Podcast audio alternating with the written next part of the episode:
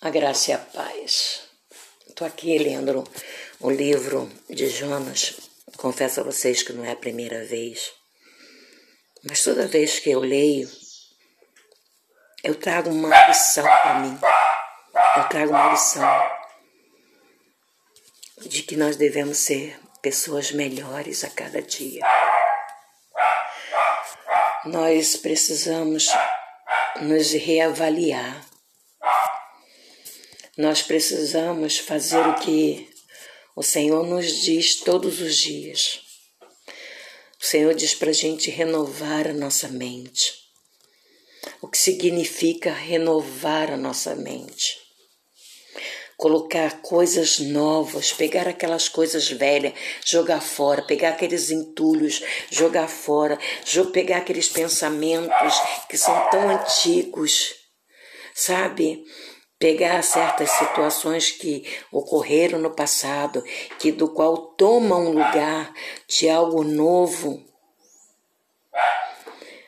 É disso que eu estou falando. Eu estava lendo essa passagem, é um, é um livro de quatro, de quatro capítulos, mas que nos ensina tanto.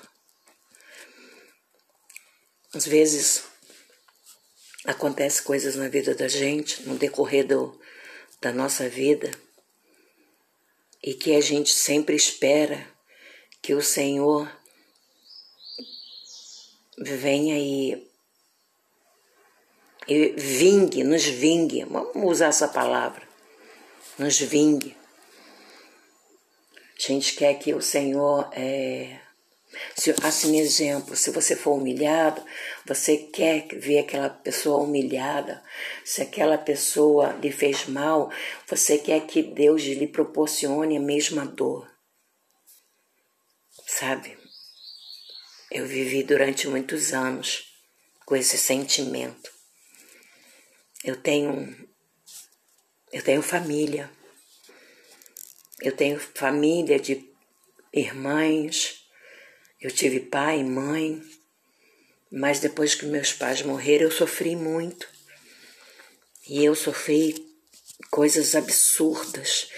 Eu sofri, é, como é que se diz? É, calúnias, defamações. E eu guardei por muito tempo isso no coração. E eu pedia para que Deus me honrasse. E essa honra que eu queria que Deus me desse era através de vingança. Eu queria que Deus se vingasse por mim. Que, e que eu queria ver aquela pessoa passando pelas mesmas provações, pelas mesmas situações que ela havia me promovido. O tempo se passou, Hoje eu não, não sou uma, uma mocinha, hoje eu tenho uma certa idade, hoje eu sou uma senhora já entrando na terceira idade. E eu vejo que eu perdi tanto tempo pensando dessa forma. E ao mesmo tempo eu agradeço a Deus porque durante todo esse tempo eu nunca me vinguei deles eu sempre esperei que Deus fizesse, mas eu mesmo nunca me vinguei. E eu louvo a Deus por nunca ter feito isso, porque seria um, um peso maior na minha bagagem se eu tivesse feito isso, se eu tivesse retribuído é, a essas pessoas esse tipo de vingança. Então eu vejo Jonas né? Recebendo uma ordenança de Deus para fazer para fazer o id, para chegar até Nínive e, e falar do amor de Deus, do que Deus poderia fazer àquela nação.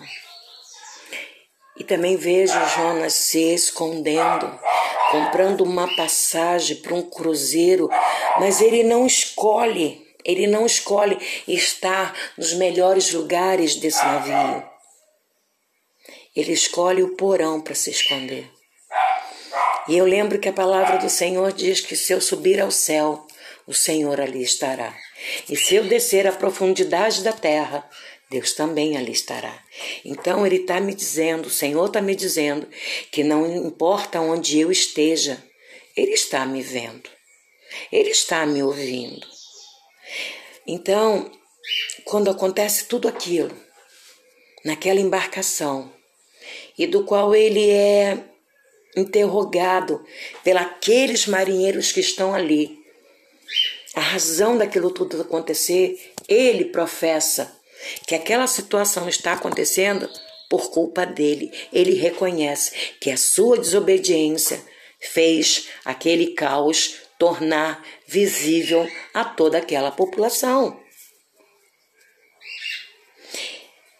E ele está tão mal dentro de si, porque Jonas está tão mal dentro de si que ele, ele não raciocina o que ele pede para ser feito.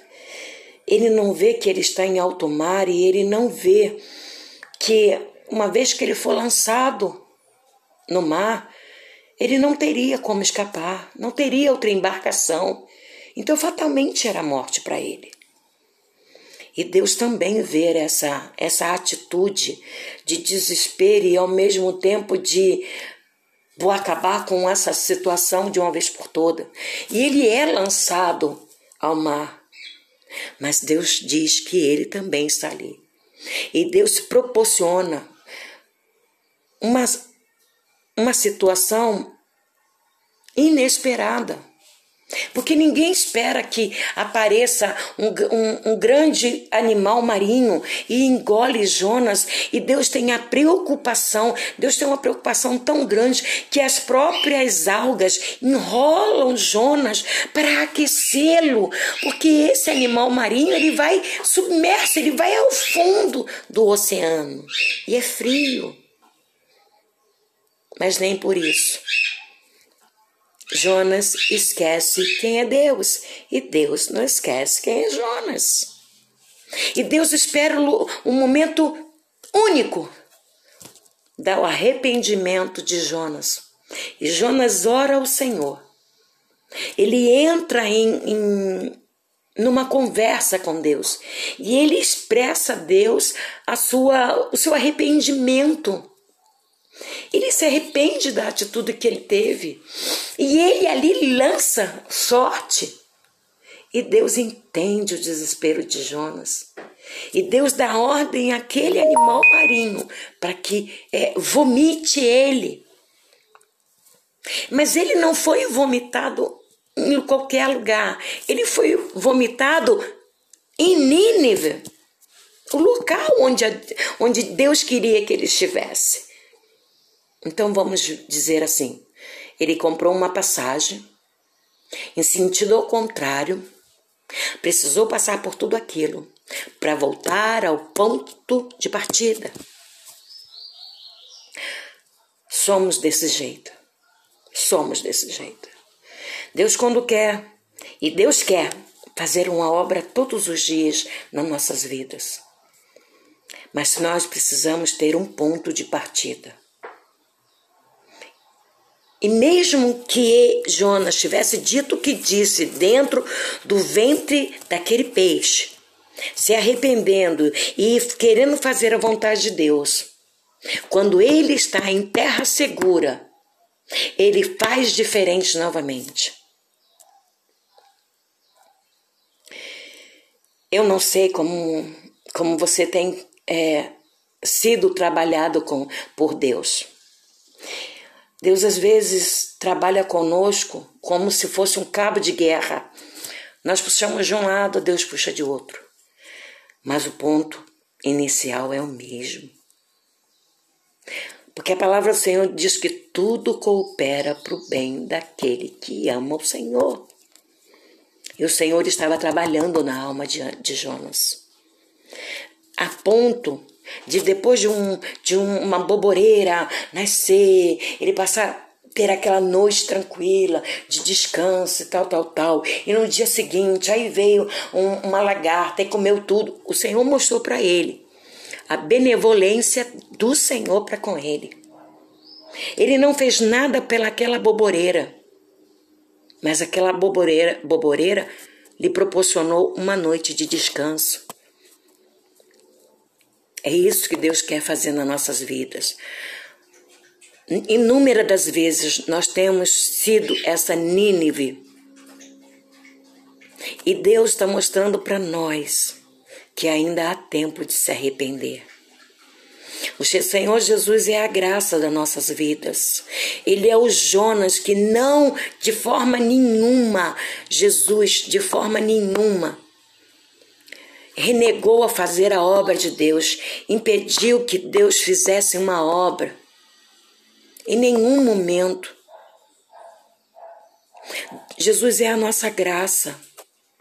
Nosso remidor é aquele que foi para a cruz do Calvário para que eu tivesse chance de hoje poder falar com você nesta manhã. A graça me alcançou. Jesus chegou na minha terra seca, na minha terra onde só plantei, hum, sabe, vingança, só plantei maldade, só esperei que alguém viesse fazer é, vingança por mim. E me mostrou que eu poderia ser salva, assim como mostrou aquele povo de Nínive. Deus mostrou para Jonas que era possível salvar aquele povo, sim, mesmo sabendo do seu passado. E também estava sendo uma forma que Deus estava tendo para curar o coração de Jonas. O Senhor não desrespeitou o sentimento de Jonas. Mas Deus viu que já já não era mais necessário nutrir aquele, aquele sentimento de, ver, de, de, de raiva. Eu entendo que quando o povo de Nínive entrava na, na, na, na terra do outro para destruição. Eu entendo que o povo de Ninive tinha destruído a família de Jonas. Mas ele não poderia mais nutrir aquilo. Deus não queria mais aquele sentimento no coração de Jonas. Deus queria fazer uma obra e fez e mostrou que todos nós somos dignos. Deus mostrou a todos nós, a todos nós que nós somos dignos da sua misericórdia. Eu reconheço, eu reconheço. A palavra do Senhor diz que todos nós peca, é, é, todos nós pecamos. E por esse pecado nós fomos destituídos da glória de Deus. E isso vem lá de Adão. Isso não começou quando eu nasci, começou quando tudo, tudo ainda, ainda era um projeto grande de Deus. Começou lá em Adão. Todos nós pecamos e todos nós fomos destituídos da glória de Deus. Mas Deus não se dá por vencido nas nossas vidas. Deus não, não desiste de nós. Deus ainda abre, ainda encontra uma vírgulazinha para fazer diferença nas nossas vidas. Eu não sei como você está hoje. Eu não sei o que você carrega no seu coração hoje. Eu não sei que tipo de, de, de resposta você tem buscado na presença de Deus. Mas olha, eu vou lhe dizer uma coisa: a vingança não te leva a nada. Muito pelo contrário, a vingança enfraquece os nossos ossos enfraquece a nossa carne, enfraquece a nossa mente e deixa a nossa visão muito turva. Não deixe que isso aconteça com você. Se você estiver passando por uma situação como essa, coloque o seu joelho no chão. Fale para Deus. Conte para Deus a sua situação, o que você está vivendo o que estão fazendo com você. Mas espere em Deus a resposta. A palavra do Senhor diz que o humilhado será exaltado. Ela não diz que o humilhado será vingado, não. Ela diz que o humilhado será exaltado. Espere no Senhor. Confie nele. Confie. palavra do Senhor diz que no lugar em onde nós caímos, naquele mesmo lugar, teríamos dupla honra. Ore ao Senhor. Fale ao Senhor. Mostre para o Senhor aonde está doendo. Mostre para o Senhor a, a ferida que fizeram ou o arranhão que fizeram. Mas mostre para o Senhor. Não vá para o vizinho. Não vá para o Facebook. Vá para o joelho. Vá conversar com o Senhor.